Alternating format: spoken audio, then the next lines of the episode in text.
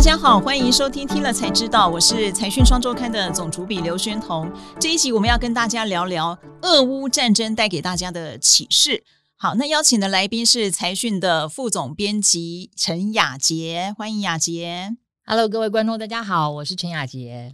好，在节目开始前，我还是想先跟喜欢我们这个节目的观众朋友说一下，别忘了订阅我们的频道。那如果您是 Podcast 的听众呢，也请您留言给我们。今天我们就从四个角度来看我们今天的题目。第一个是地缘政治让敏感的市场资金大逃杀。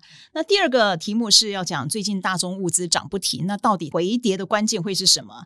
那第三个我们要谈一下半导体这两大阵营哦。那战略物资它不会再靠别国这个议题。最后我们要回到投资角度。包括国防跟创新这两个议题，可能对我们接下来的投资非常的重要。嗯。那现在第一个问题就是说，俄乌战争打到现在，已经打破我们过去很多的观念，尤其现在的战争已经变成那个境界，已经是我们过去无法想象的一个新的战争的境界。我觉得俄乌战争真的从一开始就还蛮跌破蛮多人眼镜的。第一个是没想到真的打起来，第二个是没想到打了这么久，嗯，对，第三个是现在会打到这个世界变成两个世界。对，因为现在很多事情都还在不确定中。不过我们唯一可以确定的是说，这个世界已经很难再回到过去的日常。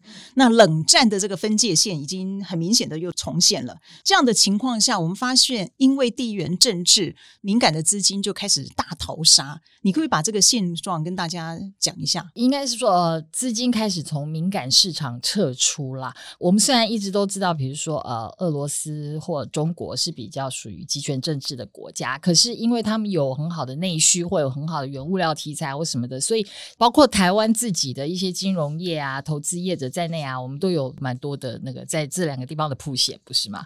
过去我们知道的，他们存在的政治风险，不会把它放进我们配置的考量里头。但是其实从三月以来，我们可以看到外资都开始在这几个地区一直撤出的动作是很明显的，可以看得出来，就是说，呃，现在因为政治带来的不确定性，的确是会让资金开始有了警觉，然后离开这些比较敏感的市场。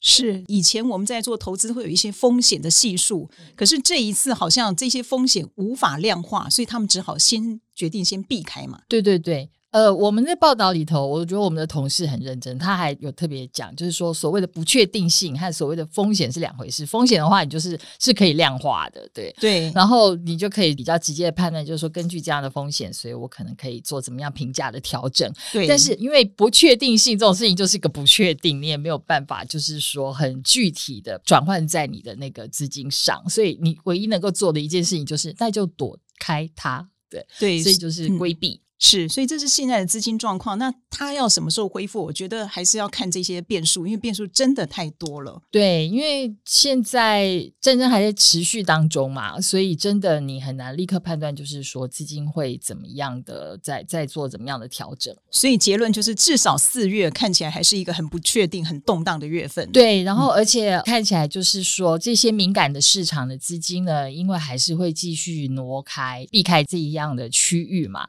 所所以呃，包括台湾在内，台湾也常常被视为这个海岸第一排，这是我们社长的形容。对，因为台湾也被视为是政治高度敏感性的，所以其实我们可以预测，这个股市的修正暂时还不会结束。在进入第二段大宗物资的探讨之前，我先跟大家报个好康：财讯的数位订阅方案，就像这个背板写的哦，老谢财经茶水间。财讯投资解读，那二零二二年呢，首次发放福利，四月十九号到五月十三号这段期间，只要输入活动折扣码 W E A L T H 二二零一，就能享受第一个月八折的折扣。那详情请见底下的资讯栏。好，那雅杰，我们进入第二个部分是要探讨大宗物资现在涨不停，那到底它回跌的关键是什么？我想说，请请你整理一下现况，尤其是粮价。什么原因会长成这个样子？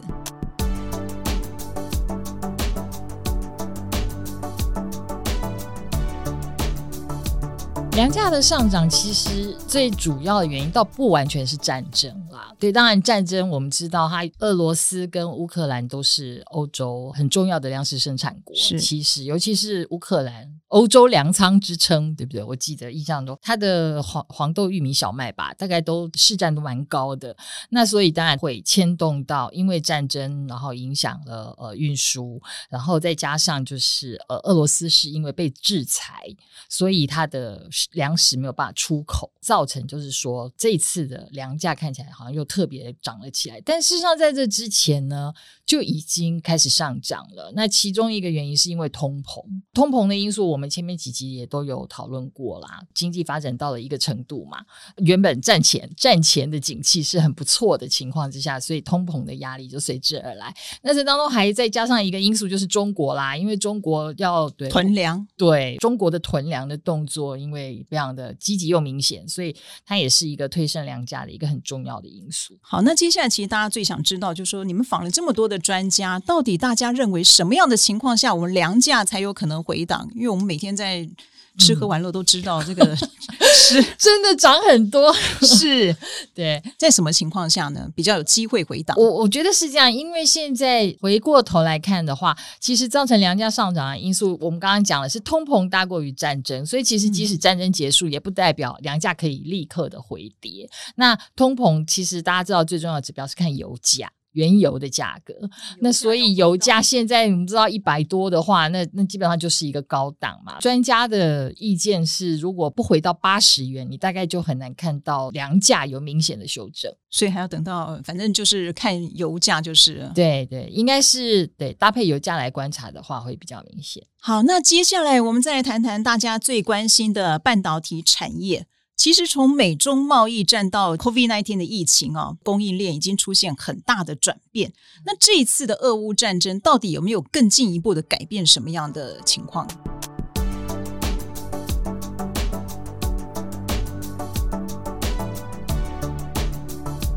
我觉得就是像我们刚才这一开始的时候讲到，就是那个敏感区域的问题，就是现在我们知道民主跟集权两大阵营已经这么明显的分裂了，所以呃，原来因为呃美洲贸易战。然后还有就是疫情的关系，大家开始把那个供应链做调整的这个动作呢，就是会更快，就是照着原来趋势走，但是速度会加快。比较明显的就是我们看到从去年以来，包括我们自己的护国神山台积电，对它也是一直加码，包括美国啊、台湾啊都在加码投资，它的呃相关的供应链、材料供应的业者啊等等的都配合着它开始做一些新的投资布局嘛。那除了台积电之外，让我们知道。像 Intel 也是，不管他是到底是不是想要把台积电干掉，总之他也是为了要巩固他的龙头地位，所以他也是一直在加大布局。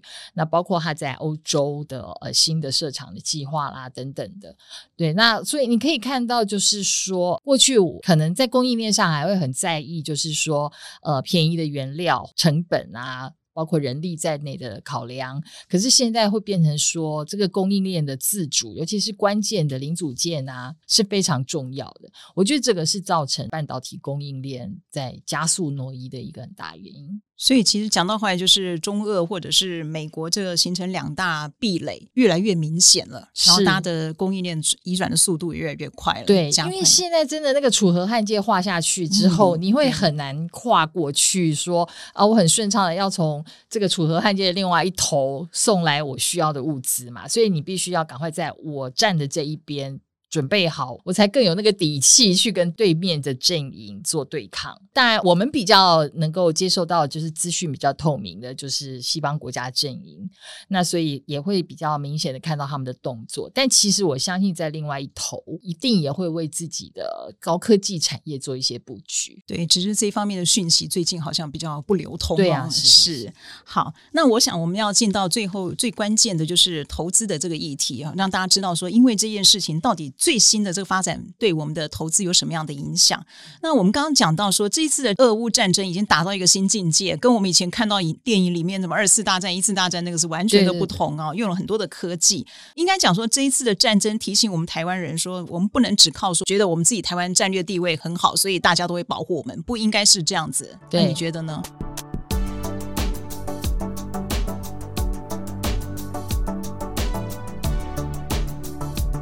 呃，的确是因为我们为了制作这个专题，我们还有一个关键的对谈，那就是由我们社长主持，然后邀请了各个不同的领域的专家。那其中国防部分的专家就是我们的那个苏子云苏所长，他就是一直强调这样的观念，就是说战略自主这件事情是很重要的，然后提高我们的那个国防的韧性啦，包括建立自己的那个军工产业的一个实力。那但是另外一方面就是说，包括我们好好的保护我们的敏感科技，跟我们的盟友好好的合作，这也是一个重点。那为什么会这样呢？因为其实我们的投资主笔 他在给我们的这个战争的投资方向的这个提醒里头啊，有一个很大的重点，就是很多很重要的民生科技其实是从战争出现的。就是军方的技术流出来的，对对对，就是在本来是在战时使用的，可是，在战争之后发现它其实是可以更市场化、更普遍化的一个东西，然后就变成一个新的产品。他举的例子包括像什么微波炉啊这一些，对，其实当年都是军方的技术，对对对。然后后来它却变成我们很重要的民生产品。是，那所以很多的新科技都是这样。那这一次，包括我们看到什么在战争当中使用的无人机呀，另外像我们觉得这一次很重要受到影响的是能源的部分嘛，所以像绿能的产业啊，什么未来都显然很可能会因为这样加速刺激出新的技术，就是用来对抗战争，还有比如说通膨这样子的议题造成的影响。那所以这个东西就是会造成接下来可以去。考虑投资的方向。我总结一下哦，其实您刚刚讲的意思就是说，除了俄乌战争，还有通膨这个议题。对，那大家就会讲一句常讲的话，就是说，通膨跟战争，它往往是一个创新的温床。所以刚刚讲了呃，国防这一方面，还有这个石油涨价的关系，所以绿能。那帮大家就稍微统整一下，大概包括什么资安啊、无人机啊。呃，资讯安全这很重要，因为这一次很多骇客的，对对对，这一次基本上我们看到这一次在战场上发生的事情，已经不是那种轰炸机丢炸弹啊这样子的画面，而是你看到的是骇客战。对，或者是说要用虚拟货币来增加实力等等的，所以从这上面其实已经可以看到一些，哎，跟过去不一样的趋势。对，就是一些军工产业、无人机啊、资安啊，或者飞安、低轨卫星。哦，国防这些可能是接下来下一阶段，我觉得大家可以参考的一个投资方向。股市到低点的时候，这些产业如果说已经被压到极限的时候，可能就可以开始注意了。是，好。那今天节目的最后呢，我们新增了一个环节，就是要来念一念很支持我们的网友啊，就是按赞数比较多的热门留言。